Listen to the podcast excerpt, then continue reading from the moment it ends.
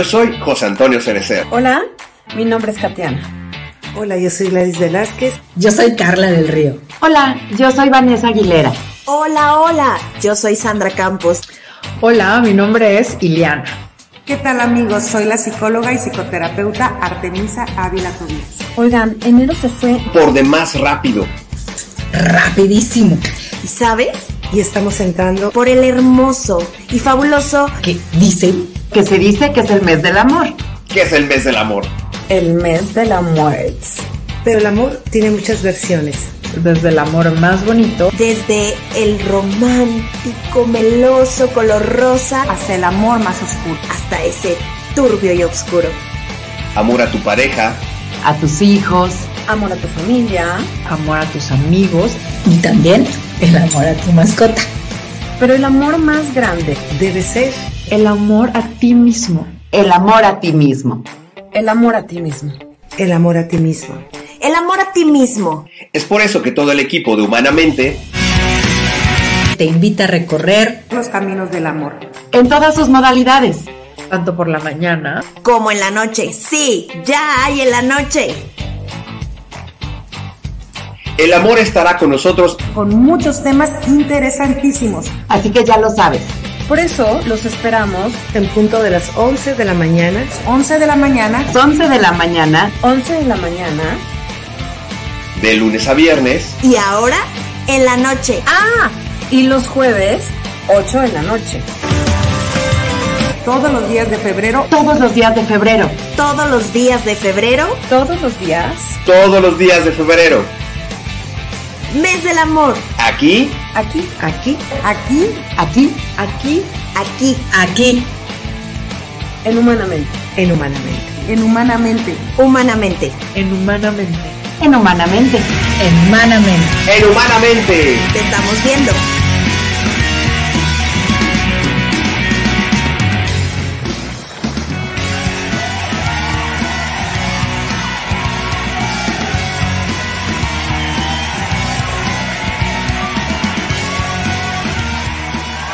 Bienvenidos al primer programa de coaching. Humanamente, comenzamos. Amigos, ¿cómo están? Muy buenos días. Los saluda José Antonio Cercer. Ya estamos en este miércoles 10 de febrero. Ah, qué divertido se ha puesto esta semana. Todos los temas se han puesto huge. Así es que, y este día no va a ser la excepción, porque lo dijimos en enero. Ah, y por cierto, ahorita que me estoy acordando, ok, ahorita, ahorita se, lo, se, lo, voy a decir este, a mi querida Julieta, porque había dicho que para, para febrero a ver si venía y pues yo no la veo por acá. Hoy el, el, tema se va a poner bastante huge, así como los, los programas anteriores que tuvimos en enero, porque seguimos lo prometido es deuda aquí en Humanamente, así es que vamos a continuar con esta parte de cómo se hackea la realidad. Ande, pues, vamos a estar hablando con, este, con mi querida Julieta Parra, con toda la, pues, todo hasta este tema que ha estado como tan interesante, la parte transgeneracional de este, por qué el subconsciente anda, anda ahí repitiendo temas que luego uno ni sabe, pero pues ahí andamos repitiendo estos patrones. Y luego ahí andamos preguntando, pues, ¿y, yo como por qué tenía yo que me tocaba esto? Pues, pap. Ahorita lo vamos a, a seguir averiguando. Así que, amigos, vamos a darle la bienvenida a mi querida Julieta Parra. Mi querida Julieta, besos. ¿Cómo estás, mi querida? Muy bien, gracias. Luchando con el internet, que no sé qué pasó y de repente me desconecté, así que de, de, pronto, de pronto estabas y de pronto ya no estabas. Y de pronto ya no estaba. Esperemos que, que, se porte bien. ¿Cómo están? Muy bien. Muy bien, pues ya aquí listos, puestos y dispuestos, dicen por ahí, porque este programa ah, nos dejó picados desde enero, entonces vamos, vamos a continuar con esta parte, desde la parte, de, sí, transgeneracional, porque aparte ya les dijimos que vamos a hacer el programa antes del programa, porque ya andábamos acá chismeando sabroso antes de empezar. Precisamente con, este, eh, comentamos en la parte del, de, de, lo del doble cuántico y todo esto, pero no se los vamos a spoiler, ahí, va, ahí vamos ahorita para allá. Entonces, así que nos quedamos en que la parte de las lealtades y toda esa, toda esa serie de cuestiones que pues es lo que, lo que muchas veces vamos proyectando y que luego así como de, ¿y yo como por qué no? Ajá. Sí, pues como haciendo un poco, creo, un resumen que, que no sé exactamente qué conté, porque luego no, no veo la repetición de los programas, ¿no? Se queda como una plática y yo sigo en mi vida, pero este, o sea, la, la creación de la realidad la, la hace nuestro inconsciente en el 98% del tiempo, o sea, en toda nuestra vida. Y nosotros creemos que tomamos decisiones, ¿no? Entonces, eh, esa es, la, esa es la, la cuestión, o sea, siempre eh, repitiendo un poco lo que dije la vez pasada y ahorita para que ahondemos un poco más, o sea, les decía, no me acuerdo si fue en el primero o en el segundo, que todo lo que nos pasa afuera, o sea, una situación, un problema, una circunstancia que nos afecta o al contrario, eh, es como un holograma, ¿sí? Es como este holograma que está como repitiendo una herida, si es algo negativo, ¿no? Una herida eh, que está en, en nuestro pasado. Y en nuestro pasado me refiero desde nuestra infancia y puede venir del árbol genealógico, ¿no? O sea, del, de la, del transgeneracional. Entonces, ¿cómo lo puedo saber? Pues echándote un clavado al estudio de tu árbol genealógico, ¿no? Entonces, lo que sucede afuera es una proyección, creo que habíamos pasado ese primer programa, la imagen, que es una imagen muy simple, muy sencilla, de una muñequita que, que desde su corazón, por decirlo, tiene una pantalla y esa pantalla que proyecta desde adentro, esa es la realidad, ¿no? Y así funciona. Ahora, si esto lo comparamos con la física cuántica, eh, hay que entender que las partículas, cuando se han hecho un montón de estudios, tienen dos formas de ser en el universo, que es de estar o de ser, o las dos, que es partícula y es onda. ¿Ok? Y nosotros somos una partícula totota, si lo quieres ver de esa manera, ¿no? Soy partícula y soy onda también, ¿sí? Entonces, la, la, hay un proceso instantáneo eh, de, informa, de intercambio de información que se llama intrincación.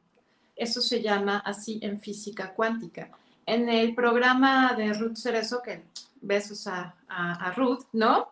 Eh, ella mencionaba eh, cuando estaba explicando la teoría sintérgica que es inmediato, ¿no? La forma en que recibe la información. Sí, esa es la intrincación, ¿no? Y de hecho ya tiene una velocidad medible. Esa velocidad medible es de cuánto se tarda, porque antes sabíamos, o sea, nosotros los viejitos, nos enseñaron en la escuela que la velocidad más rápida era la velocidad de la luz. Pero ahora hay una velocidad que ahora se considera que es más rápida que la luz y es la velocidad de intercambio de información. Es este instantáneo, ¿no? Que mencionó Ruth. Entonces, esta velocidad, el intercambio de información, que ya lo midieron, al menos eh, el doctor Garnier comentó este experimento, no me acuerdo si fue en el 2018 o en el 2019, los chinos, o sea, lograron separar, ¿no? La parte fotónica de una partícula a la distancia más larga que se ha hecho hasta ahorita, que es en un satélite. Entonces, digamos, una parte de la partícula se queda en la Tierra y la otra parte, la parte fotónica, la parte onda, la tienen en, la, en un satélite. Y miden la velocidad en cuánto tiempo yo le hago cosquillas a la partícula que está aquí en la Tierra y cuánto tiempo se tarda en responder la que está en el satélite, y es 40 millones de veces más rápido que la velocidad de la luz. 40 millones de veces. ¿Cuál es la velocidad de la luz? 299.792 kilómetros por segundo. Por segundo. Entonces, 300 mil kilómetros por segundo. Entonces es un número tototote que yo ni sabría pronunciar, ¿no? Pero es 40 millones de veces. Por eso es instantáneo, por eso es imperceptible. Es totalmente imperceptible, ¿no? Entonces, en este, en este intercambio, yo le hago cosquillas aquí a la partícula en la Tierra y en 40 millones de veces más rápido que la luz, la que está en el satélite se ríe, ¿no? Porque, ¿me explico? Sí, claro. O sea, ¿por, qué? Porque están realmente unidas y para la información y para este intercambio no existe el espacio. Es decir, claro. espacio-tiempo está relacionado con la masa, ¿sí? Y está relacionado con nuestra dimensión. Pero para este intercambio no existe el espacio, ¿de acuerdo? Simplemente está sucediendo así. ¿Sí? Es, es este intercambio, este intercambio de información. Entonces, hace poco un, un- hice una constelación en un grupo grande y me preguntaba un portugués, había algunos extranjeros ahí, y me preguntaba eh, cómo yo podía explicar que una persona cuando está representando el papel, el rol de alguien más en una constelación, ¿cómo es posible, ¿no? Que yo pueda sentir una cosa de una persona que yo ni sé quién es, que no sé su nombre, que no conozco, ¿no? ¿Cómo? Pues porque está ese intercambio de información en el momento en que yo me pongo en esa posición, hago contacto directo, ¿no? Por ejemplo. Y entonces él me decía, ¿esto es científico? Y yo le decía, pues te podría contestar que sí, porque es repetible.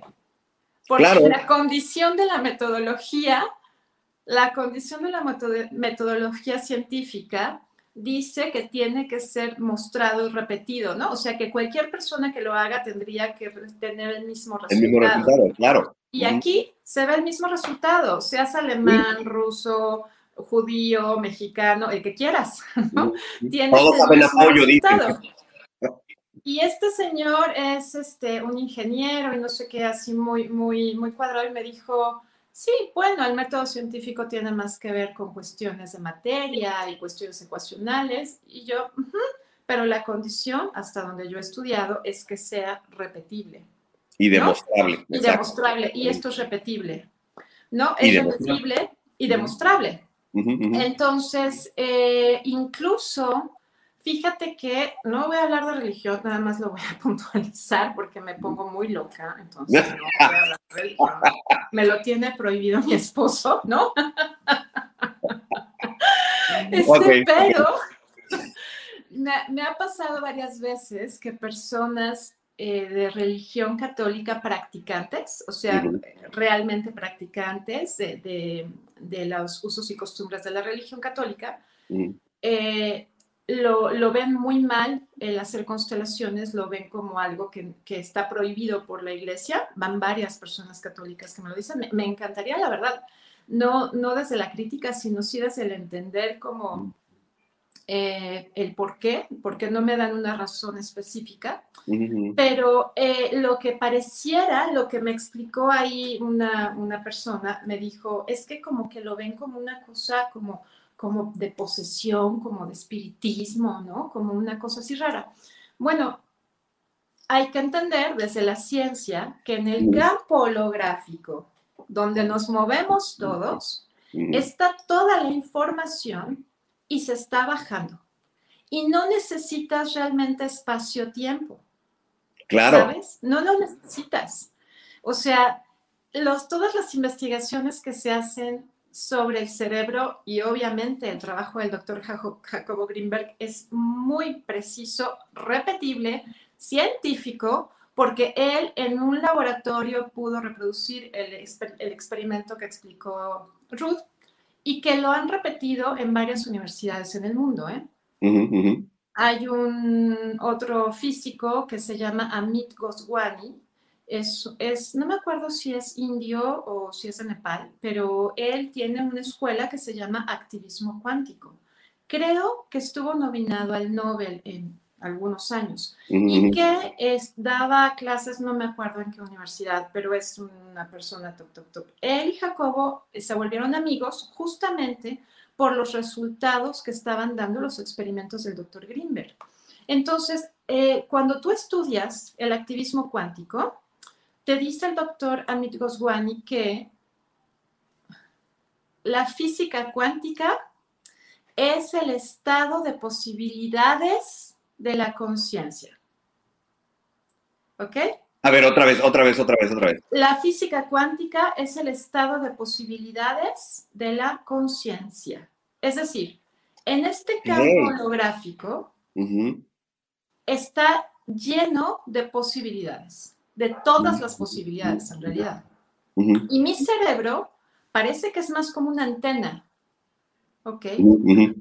Porque hay muchas investigaciones y hay que tomarlo con seriedad, no con esta posición de creo o no creo, sino de ver resultados fact, ¿no? De, de, de investigaciones. ¿Cómo explicas los niños que se acuerdan de sus vidas pasadas? Y Claro. Ha habido investigaciones de psiquiatras, de médicos, ¿no? Que van, verifican, porque hay niños que dicen, yo me llamaba así y extraño a mi mamá. ¿no? O sea, tú, tú, tú, tú, tú quién sabe quién eres, pero, o sea, yo extraño a mi mamá y yo me llamaba así y me mataron así y me morí así y me pasó esto. Si se supone que el cerebro guarda memoria, ese cerebro de ese niño no tiene, no tiene por qué tener esa memoria.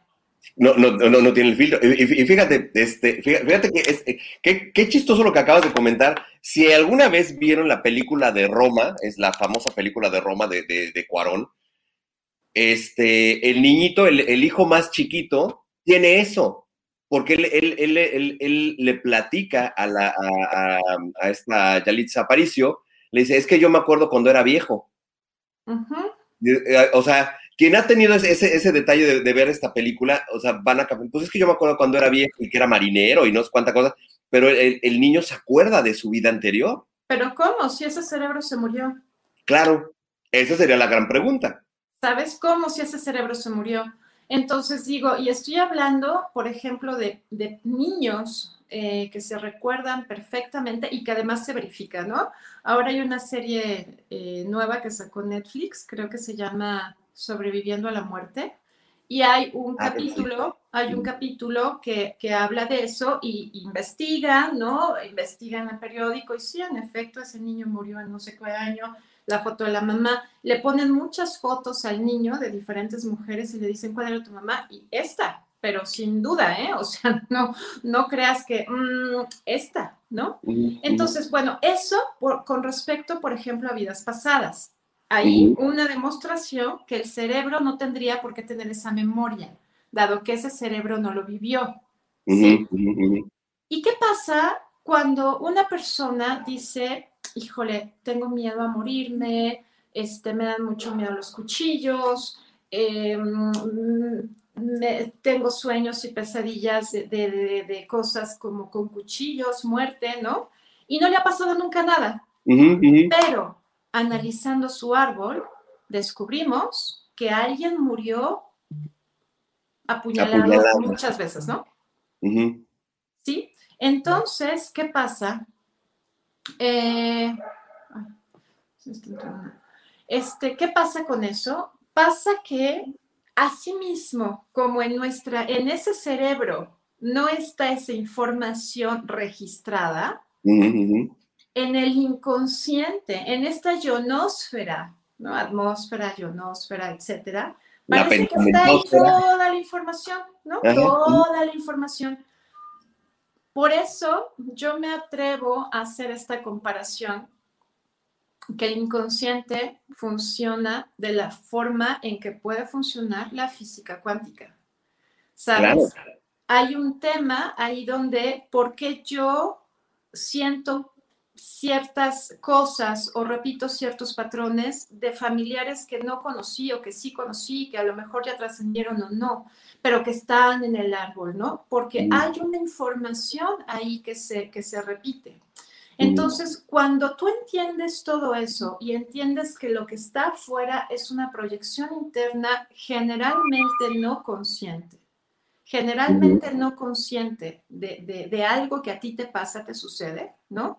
Entonces, es desde ahí, desde ese entendimiento, donde dices, ah, ok, o sea que este señor que me activa y que me cae requete gordo, ¿no? Tiene mismas actitudes que mi abuelo, ¿no? Que mi papá, Ujú. que yo qué sé, que situaciones que yo viví y me marcaron, ¿no? Me marcaron este, de una forma dolorosa, de una forma negativa, ¿no? ¿Cuántas veces has escuchado a alguien que te dice, no me digas esa palabra, no la soporto? Y tú, ¿Por qué?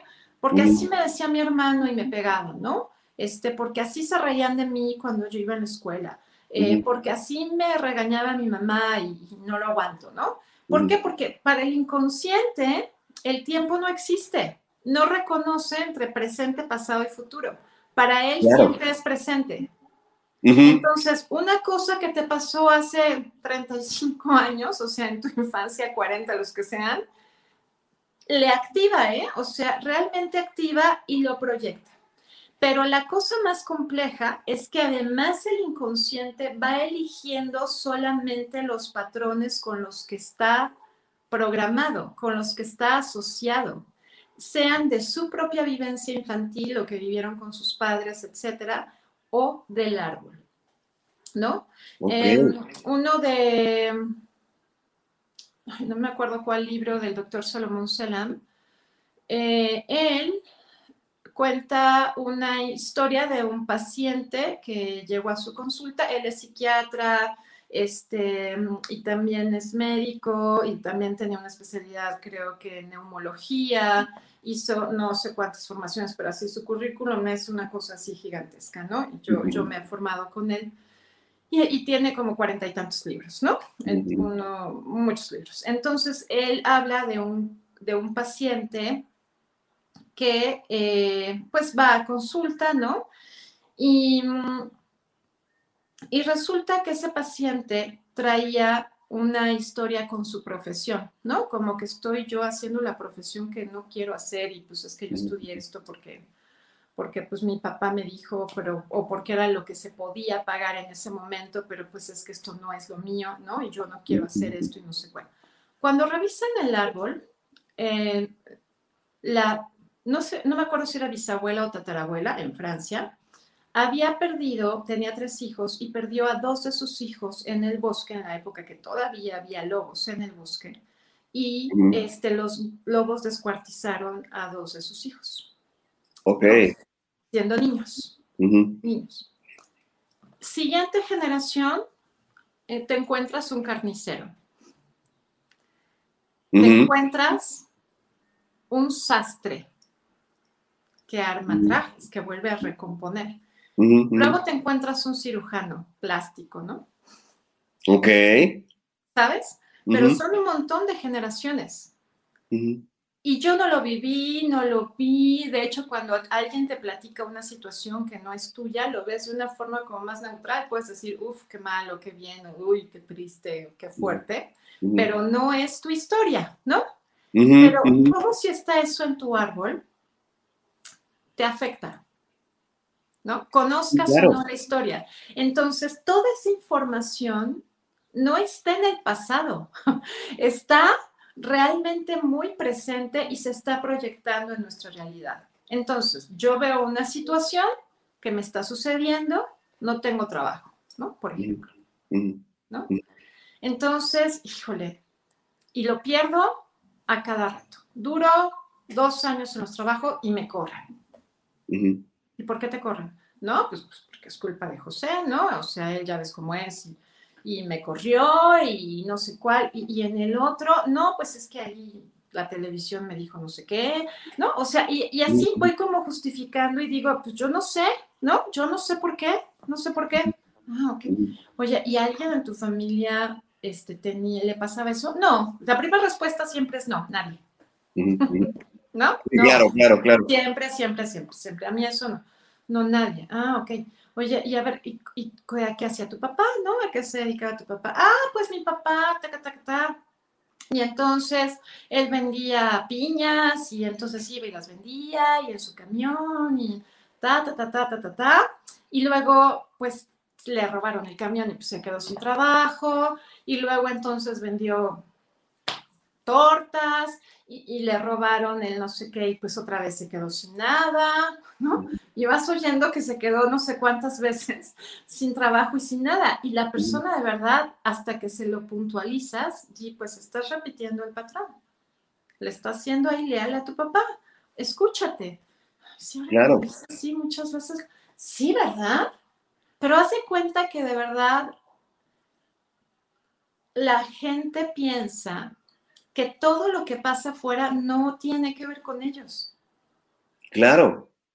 O sea, que es una coincidencia, es una cosa, Es una, ahí, este, una circunstancia una ajena, ajena por completo a mí, donde yo no tengo que ver, es que pues mi jefe está amargadísimo y, y no me soporta, ¿no? Y oye, ¿cuántas veces te han tocado jefes así? A ver, ah, bueno, no, el pasado era un amor, no, no, no, no, era un amor, no sabes, este, me quería muchísimo, me ayudó y me apoyó, ah, qué bueno. Y tuviste un... Sí, no, eh, bueno, esa era mujer y era una bruja. Y ella que te hacía, ah, pues, ah, sí, bueno, sí, fíjate que me hacía un poco lo mismo. ¿Sabes? Ujú. Entonces, hay que buscar qué personaje está representando esa bruja y ese brujo. Claro. ¿Quién te hacía sentir igual? Por eso es que sí tenemos en nuestras manos el identificar el dolor o el patrón doloroso o el, o el faltante o el vacío o lo que sea, ¿sí?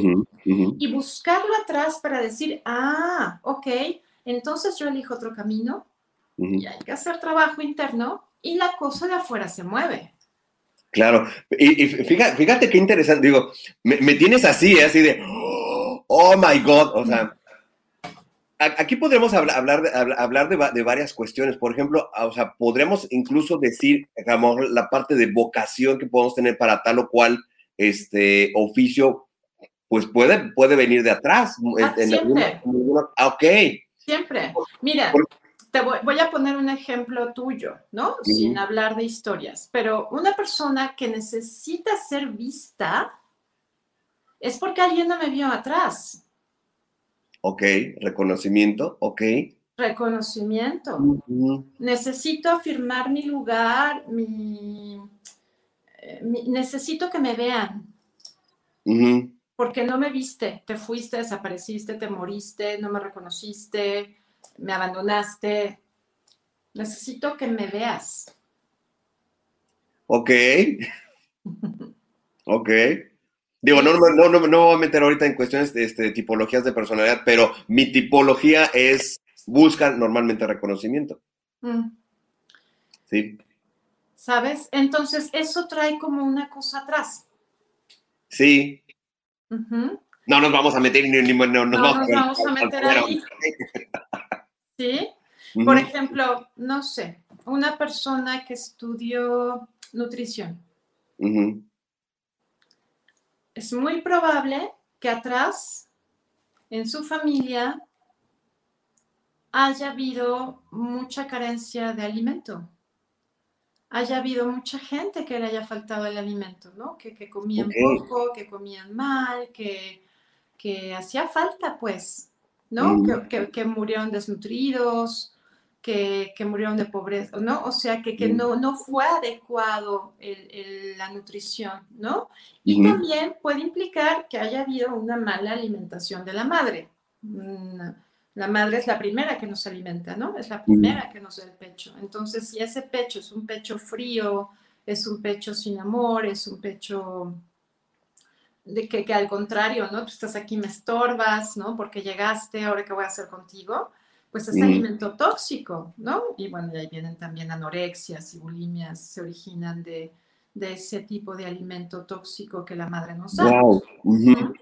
Por ejemplo, entonces, de verdad, eh, nuestra vida está realmente como, no programada, pero sí con una tendencia a que sucedan cosas en el afuera, sobre todo donde yo me siento muy atorado, muy atorado, muy atorado, ¿no? Consciente o inconscientemente, ¿no? Entonces, si tú me preguntas, bueno, pero ¿y toda esta gente que realmente ha cambiado su vida, cuidando sus pensamientos, haciendo meditación, visualizando, ¿eso no ayuda? Claro que ayuda, mucho. ¿Por qué? Porque yo realmente me puedo volver consciente de que tengo una cantidad de pensamientos tóxicos al día. Que a lo mejor si me pongo a observar la cantidad de pensamientos que llegan, este, estoy pensando en dos, tres cosas repetitivas, porque tenemos más de 60 mil pensamientos basura, ¿no? De estas asociaciones que, que hacemos, ¿no? De, ah, es que el desayuno, y entonces el desayuno me acuerdo que los tomates y que la tortilla y que no la compré, ¿no? Y hace unas asociaciones así muy locas, ¿no? Entonces, pero si tú observas, a lo mejor estás pensando en, es que esto no funciona, es que qué voy a hacer, es que cómo lo voy a resolver, pero es que claro, lo que pasa es que mi papá si me hubiera dado, si no me dio, porque qué poca, ¿no? O sea, puedo empezar, puedo estar repetidamente años, ¿eh? Sí, sí, sí. Años. En la misma, en el mismo pensamiento, en la misma creencia, ¿no? De los demás me tienen este, mala fe, este, son tontos, yo soy superior, este, yo qué sé, ¿no? Yo qué sé. Entonces, claramente, si estás con toda la atención, pero con toda la atención, ¿en qué cosa estoy pensando constantemente? Porque el pensamiento se liga a una creencia y la creencia genera una emoción. Y nunca es un pensamiento con una creencia, con una emoción. Es un cúmulo ahí bastante complejo que me genera un estado emocional, ¿no? ¿Qué dice el trabajo del doctor Bruce Lipton? ¿no?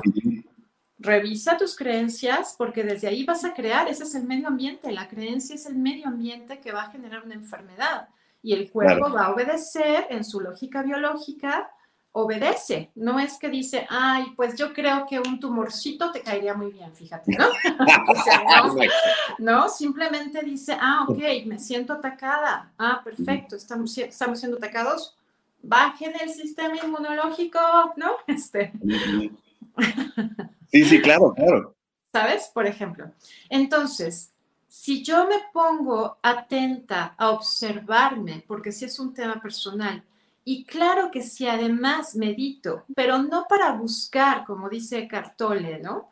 No para buscar una respuesta, sino realmente para mantenerte presente. Y ya a lo mejor desde ahí, porque no es fácil, además, realmente puedo como subir a ese otro espacio donde el tiempo es quién sabe qué cosa, pero donde ahí están todas, todas en el campo de variables todas las posibilidades. bueno, ¿cuál quiero elegir? ¿Cómo me sentiría yo físicamente, mentalmente, realmente, si tuviera un súper trabajo y tuviera X cantidad de dinero al mes? ¿Cómo me sentiría? Todo el mundo, por ejemplo. No, no, pues muy bien, usted. Pero no, no, no lo están sintiendo. Nada más piensan que estaría muy bien pero no lo están sintiendo. Claro. No lo están sintiendo.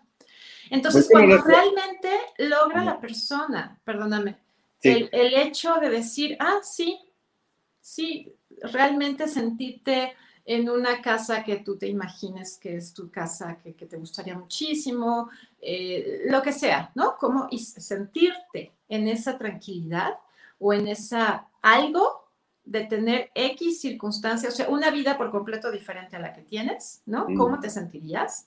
Mm. La siguiente cosa es, ahora observa si tú eres la misma persona. Claro. Y ante siendo esa persona o no, ¿cómo se siente ser esa persona? ¿Y cómo me va a ver mi clan? ¿Quién me va a pedir? ¿Mm? ¿quién va a estar esperando?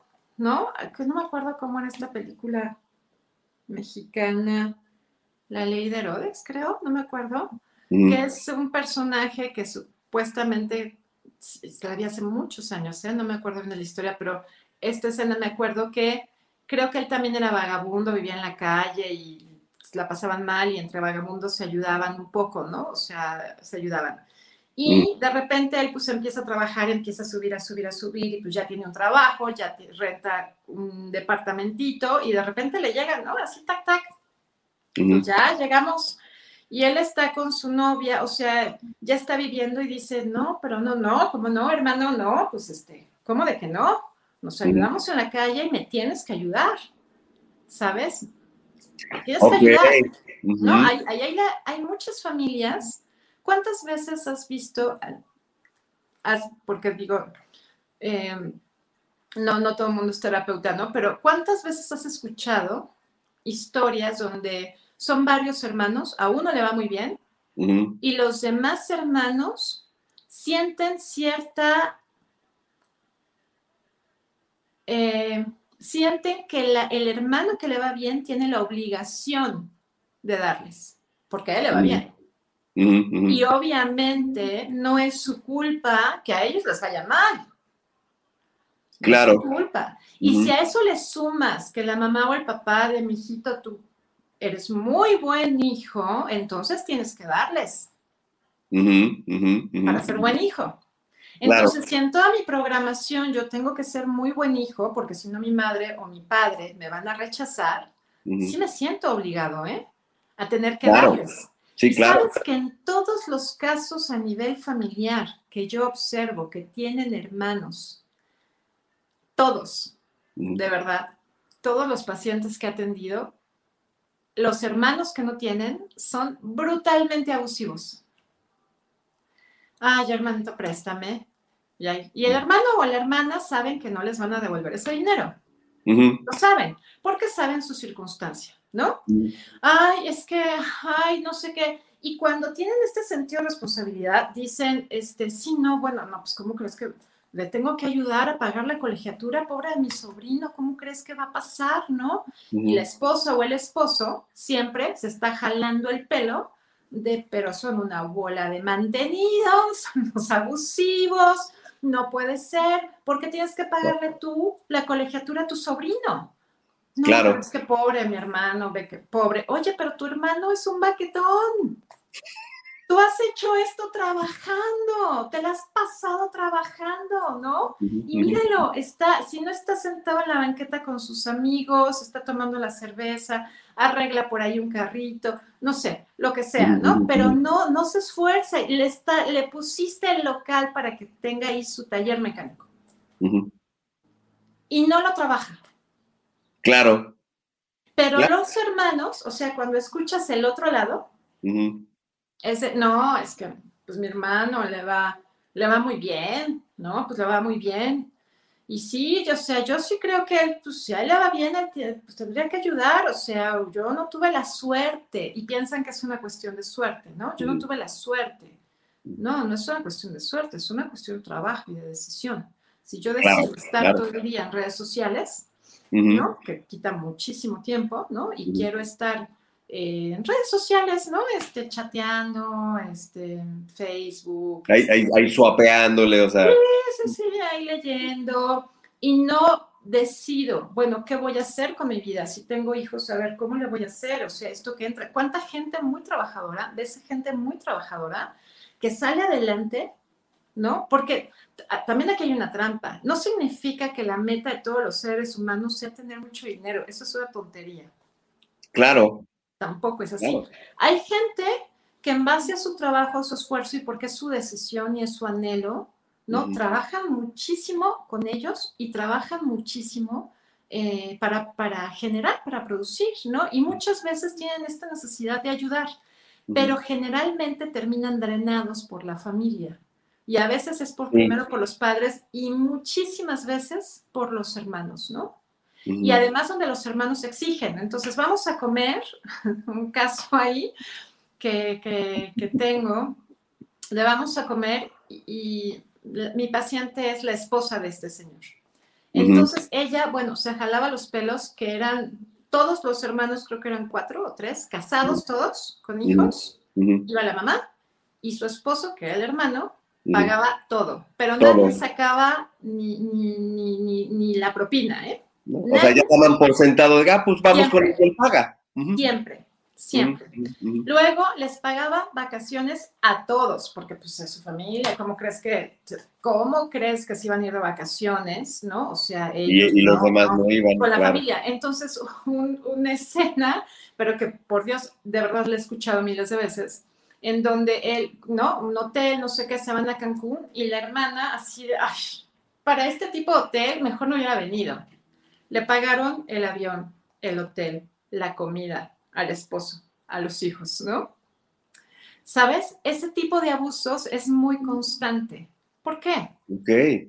Entonces, a veces la reparación dice mm, que no es consciente, ¿eh? es inconsciente, es que si mm. tengo mucho dinero, me lo van a quitar. Me, voy a sentir obligado a tener que dar y a lo mejor no quiero dar. ¿Qué Por tal? ejemplo, este es un, un caso entre muchos, ¿no? Entonces, si mi circunstancia es económica, hay que revisar la relación con, con el padre, hay que revisar el tema del trabajo, el lugar de la persona dentro del aspecto familiar, quién se va a beneficiar o quién va a estirar la mano, aunque la otra persona no diga nada, ¿eh? Aunque la otra persona esté calladita y no te diga, oye, dame dinero, pero, pero, pero uno como familia y en el inconsciente sabemos quién está esperando y quién no, ¿no? Sí. Uno sabe, aunque nunca te digan nada, uno sabe, siempre sabemos, ¿no? Sí. Entonces, ese tipo, por eso te, o sea, todo es acá adentro, todo sucede acá adentro. Sí, totalmente, totalmente, totalmente. Mira, de verdad, Julieta, me tienes así como, o sea, yo que hablo tanto en los programas, yo así, mira. mira, de, de, hecho, ni, ni, ni siquiera, ni, siquiera, o sea, ¿cómo, cómo estarán todo uno de interés? Nadie, nadie ha dicho nada. no mando más. O, o sea, nadie nos está viendo. O sea, sí, dice, buenos días, Di, buenos días, este, Verónica, buenos días, sí, buenos días, saludos. Pues acá queda Juanita, beso, Juanita, buenos días. Hola, Juanita. Este, buenos días, hermosos. Gracias, gracias que están acá con nosotros. Este, es que, es que de verdad, o sea, te escucho hablar y pues sí, obviamente me caen muchos veintes de muchas cosas, porque sí, sí, en, en muchas ocasiones este, llegan a pasar esta, estas, estas cuestiones. Mira, dice Marco Villalobos, sorprendente y admirable la variedad y calidad de temas que Julieta conoce y logra integrar en una filosofía. Sí, sí, definitivamente. Mil, mil gracias, Marco. Gracias por acá con nosotros desde, desde YouTube. Mil, mil gracias. Sí, es que eh, hay, hay, muchas, muchas, muchas cosas. Mira, ya está Reina, Reina Maya también está por acá. Buenos días. Buenos este, días. Aquí estamos. Sí, ahí están. Sí, ahí, ahí andamos, ahí andamos, ahí andamos.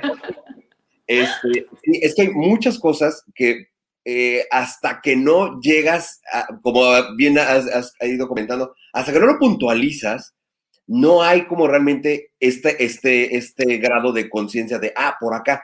Algo que, que, me llamó mucho la atención ahorita que, que y preguntaba yo si las vocaciones de, de, a lo que te dedicas profesionalmente puede venir desde antes.